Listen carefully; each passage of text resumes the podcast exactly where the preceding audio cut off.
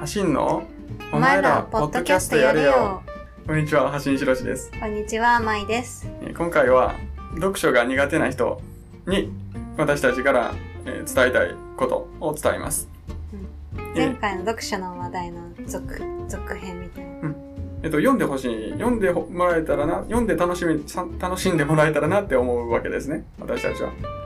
うん。でねなんか SNS でもさ何でもさ共有したいよね、どう思ったとかさ、ん。盛り上がりたいよね、うん。ぜひ、みんなで同じ本読んでもいいですし。なんなら。うん、そうだね、それも面白いかもね。でまあ本よ本苦手な人っていうか、まあ、本の面白さあの私からアドバイスというアドバイス。私から言えることはなんかあらすじをまず読むんですよ。いろんな本の。あらすじで大体わかるんで。でおもろそうなのをあらすじでおもろそうなのを探すっていう私実際そうやって本選んでるんですけどおちょっとでもおもろそうやったらもう私の場合なんか買ったりするんですけどで読んでみる読んでみてあの自分のペースでいいんでちょっとずつでいいんでうん頑張ってほしいですね。あの、あーそうですね。だから、読んだ、読んだよ。それでも面白くなかったよって人に無理に読んでもらわなくていいんで、最近一冊読み終えてないなって人にはちょっと頑張ってもらいたいですね。うんうんうん積んどくがある人とかね、うんうん。で、1日5分とかでもいいんで、短くていいんで、ちょっと開くっていう。開く、とりあえず開いてちょっと読んでみる。で、1ページは読んでみる。さすがに。うんで、その時にもう本読む。そうそう、もうそれだけでいいんで。なんか本読んでる時の時間の流れ方とかを、ちょっと久しぶりにし味わってほしいんですよ。悪くないな。うんいい、これはいいものかもってか、ちょっと落ち着くなとか、ちょっと試してみてください。試してみてほしいんです。お願いします。お願いしますうん。これから、とりあえずそんな。で、あ他、おもろい本の探し方で定番やけど、本屋大賞とかね。そうやっぱね本屋大賞がね読みやすいんだようんね、本屋大賞は本屋さんが選全国の本屋さんが、書店員さんね書店員さんが選んだ本、うんおもろい本うんの賞です。最近だとなんだろういや、さっきのザリガニをあ、ザリガニの鳴くところは本屋大賞の海外か海 海外文学？うん文学、部門、部門。海外部門？翻訳部門、うで確か賞を取ってたんだよね、そうそう。本屋大賞は読みやすい。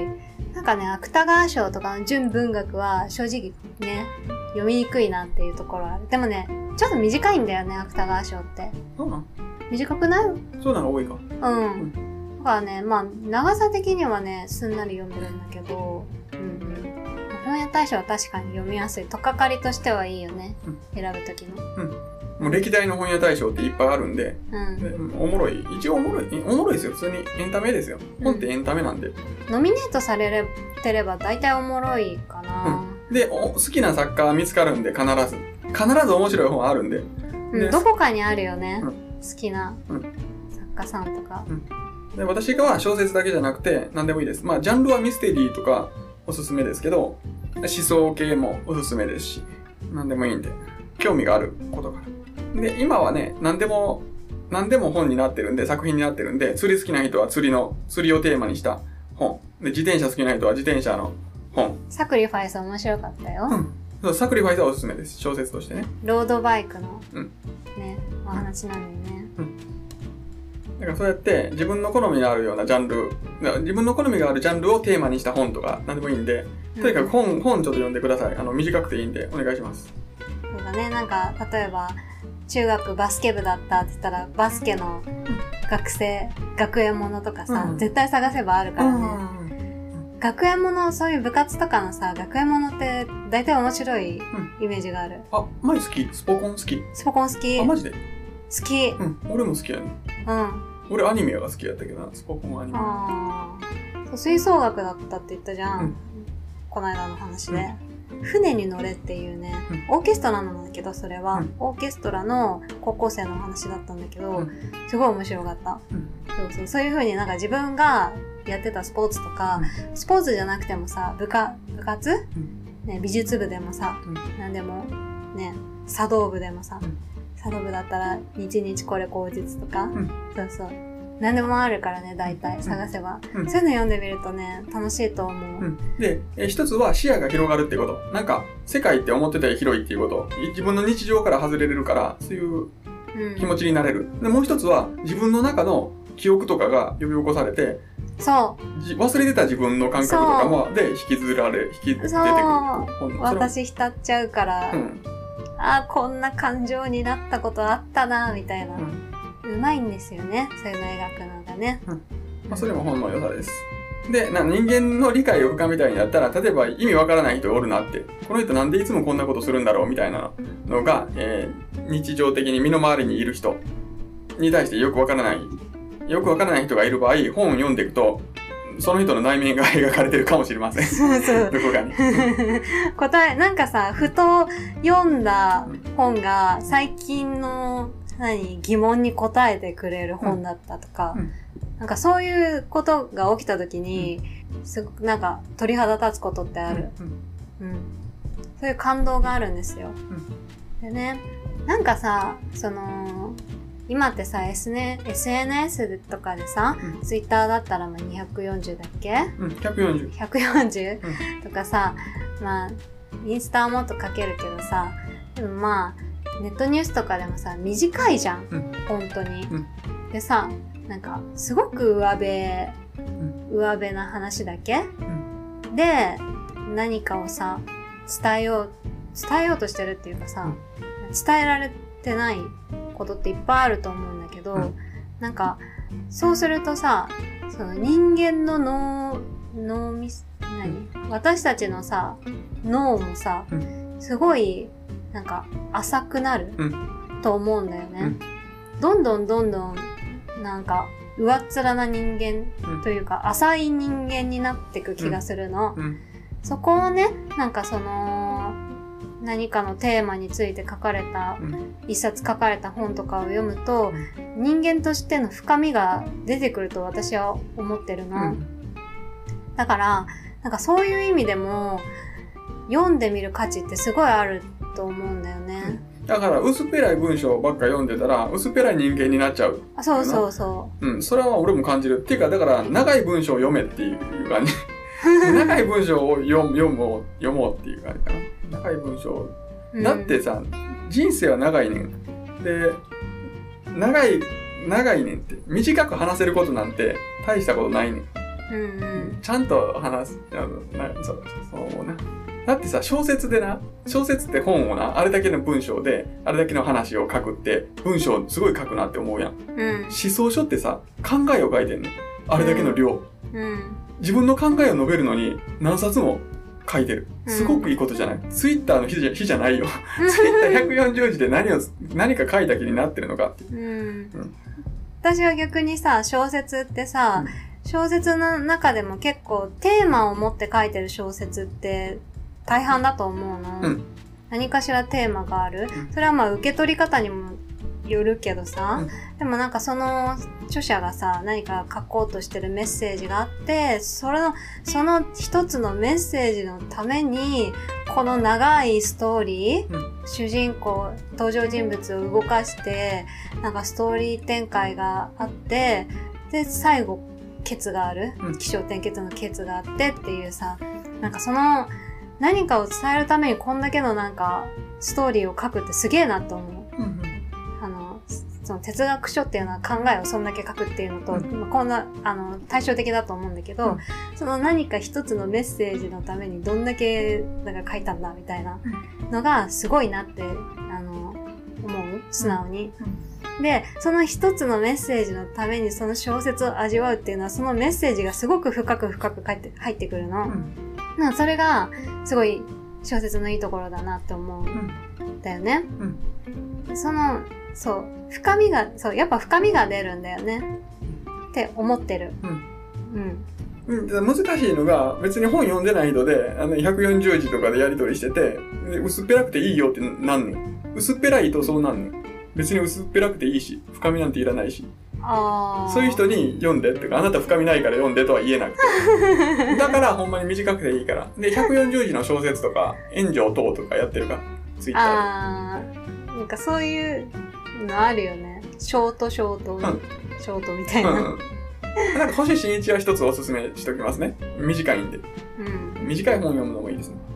まあ、短編集とかだったらさ、読めるっしょ。うんうんいやぜひなんか深みのあるうんそう言うとなんか私は深みがありますみたいな言ってる感じ。もちろんそう、もちろんそう言ってることになる。言言ってることになるよ、うんだからそれはさ、読んでなかった時の自分との比較で感じてることだよ。そうね。そうそうそう。それはつまり、読む前の自分の未熟さを感じれるね、今やったら。そうですね。うんぜひそれをね、なんか、いっぱい読んで、あ、私ちょっと世界広がって深くなったなっていうのを、ぜひ味わってもらいたいですね。うんはい。だから俺は思うのは、本読んでたかったらやばいなって思うねん。それは自分が。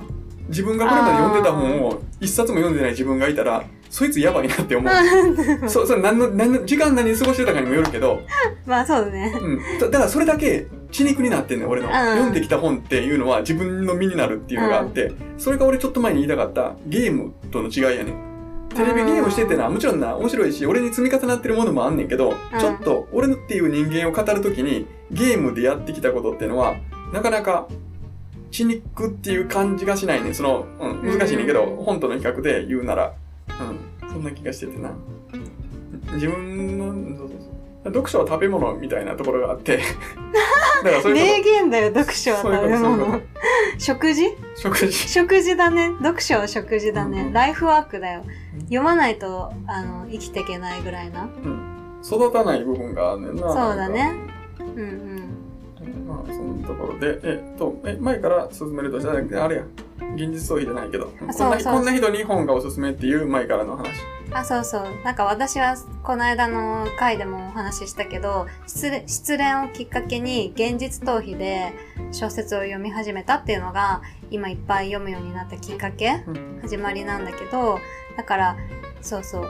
今ストレス社会でさ、なんかいろいろ凹むことがあったりとか、ね、ストレス感じたりとかすることあると思うから、なんかそういうのを感じた時に読んでみてほしい。うんぜひ。が、そう。本当に凹んでる時は柔らかい文章を。あ、じゃあなんかおすすめしとこう。柔らかい文章のおすすめ、うんじゃあ、じゃあ具体的に、そうだな。柔らかい文章。小川糸さんのライオンのおやつ。小川糸。小川糸のおやつ。ライオンのおやつあ、知らない、うんこれはね、なんかね、ホスピスの話なんだけど、癌で亡くなる。週末治療。週末そうそうそうそう。あの、そうそう、ホスピスで大事にしてるのがおやつ。うんおやつタイムなの。おやつに何を食べたいっていうのをみんながリスリクエストね、して、でそのおやつがを、そのホスピスのみんなで食べるっていう、そういう時間があるうんところなんだけど、このね、マドンナっていうね、確かマドンナだったと思う。うんホスピスのね、看護師さんがね、すっごい優しいのうん。お母さんみたいな人で。これがね、すごいね、優しかったう。優しい小説だったな。で、今のは現実逃避の話で、現実逃避でいいから本読んでっていう話で、だから本の中に出てくる人は架空の人物やけど、その人の優しさでいいねん。その、うんほ本の中に出てくる人物の優しさに触れる触れることで、優しい人に触れることと同じことが起きるから自分に。そうそうそう。で、ホスピスとかいうのは、あの、な、日常的には多分関わりのない人の方が多いけど、そういうところの人たちとかを知ることで変わるからなんか、自そうそう。分の生活の見つめ直したり。ね、生活でさ、なんか嫌なことあった時に、あ、私にはマドンナっていう友達がいるみたいな。うんこの仕事、今、今終わったら夜マドンナに癒癒してもらえるみたいな、思えるんだよね。そうそうそう。そういう風にね、読んでほしいな。や優しい小説。なんかある、俺優しい小説、あ、優しいちょっと考えるわ。優しい、優しいじゃないけど、パッて思い浮かんだのが、桜、西加奈子。ああ。西加奈子の桜とかは、なんか、俺万人におすすめしたいね。あれ、なんか、あれ良くなか？った。いや、まあよかったけど、元気が出る系の、なんか、あの、妹がマジでやばかった。そうそう。西加奈子の桜おすすめです。なんか普通に、あれ、なんかパンって思い浮かんで今、傷ついた時とか、そうそう、現実逃避に読むにもなんか良さそう。うんうんうん。読みやすい、うん、いい、あれいいんじゃない？妹がね、なかなかぶっ飛んでんだよね。うんそう。家族の話なんだよね。犬と、桜っていう犬。そうそうそうそう。変な家族の話で、うん。まあまあおすすめです。中身はもういいんで、今。まあ現実逃避でもいいんで、本読みましょう。本を読む時間作りませんかっていう。そうだね、携帯見てる時間とか YouTube 見てる時間をさ、うんちょっと読書の時間に変えてみるだけで、だいぶ読めると思うから、うんどんなに忙しい人でもね。で、なんか本探しとか、なんか、あの、本当にどう探したらいいかわからないとか、で、この本読みましたとか、何でも言ってくれたら嬉しいです。うん。全然本探し手伝いますし、全然こっち詳しくないですけどね。探せない人がいたら探しますし、うん。あらすじだけでもね。全然いくらでもね、おすすめする。で、よもし読んで面白いのあったら教えてくください。教えてください。ぜひ、読みますんで。読む読む詐欺はしないから。うん読むから、本当に。で、私は、おこれ最後、これそろそろ最後で、私は、あの、オーディブルじゃないんですけど、おお本を Kindle に、あ、アレクサに読んでもらって、あのそういう機能があるんですけど、そんなんで、き聞いて読むじゃないけど、聞くっていうことをよくしてるんですね。で、私はなんか読むのも好きですけど、聞く方が理解できるんですよ。なんか、早いしね。そうそうそう。だ聞く方が好き。だから、だからあの、ここまで本を進めてきたけど、文字を読むっていうのが、ある認知機能を使う。特定の認知機能を使うけれど、それが苦手な人ってきっといる。自分のうん。と特徴として、あの、性質として。そういう人は聞くやったらいけるかもしれない。人の話を聞く。アレクサちょっで面白いんだよね。笑えるんだよね。それはいいよ。アレクサ、アレクサえーなんで？オーディブルは、あの、ゆね、あの、実際の人が声をで読んで、文章を読んでますけど、アレクサは機械が読むんで、漢字を読み間違えたりするんですよね。だから、まあまあまあ、そそれはいいんです。それはいいんです。なんだか聞くのもおすすめ。海が見える家のさ、この前回話した海が見える、見える家の主人公がフミヤっていう名前なんですけど、フミヤって文章の文に、何、なりっていう字、うで、フミヤなんだけど、あれなんだよね、アレクサが読むと、ぶんなり。ぶんなりとか言ってくるんです。まあ、私はこれを聞いてたわけですけどね、アレクサ。でさ、まあ、それでしょ？なんかさ、哲学書とかでさ、なんだよ、その話面白いじゃん。おもろい。おもろいよ。ね。哲学書でよくね、正義ってね、言葉が出てくるうんじゃん。うんそれをなんて言うんだっけ？まさよし。私これすごい受けたんだけど、うんみんな受けないかな。だから読み違いが面白いですよ、アレクサは。読み間違い。単に笑えるよね。笑えるし、だなんか文章区切るところ超おかしくない、うなんか壊れたかなってところで止まってさ、なんか、いきなり読み始めあ、る。そうそうそう、そんなのもあるな。ね。